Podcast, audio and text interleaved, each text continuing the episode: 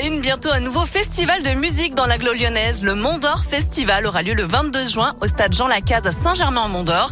Créé par quatre amis qui veulent faire découvrir des styles de musique que le public a moins l'habitude d'écouter.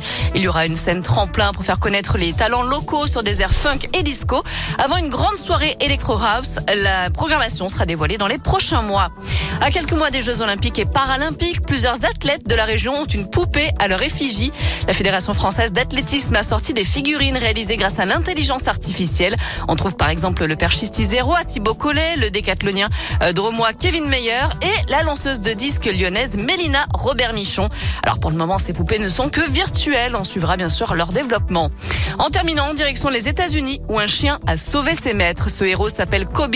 Euh, c'est un husky qui, grâce à son flair, a détecté une fuite de gaz dans le jardin. Il est donc allé creuser un trou dans le jardin pour alerter sa maîtresse qui a décelé la fuite et qui a évité bien sûr un drame dans le quartier. Ça mérite bien un nonos.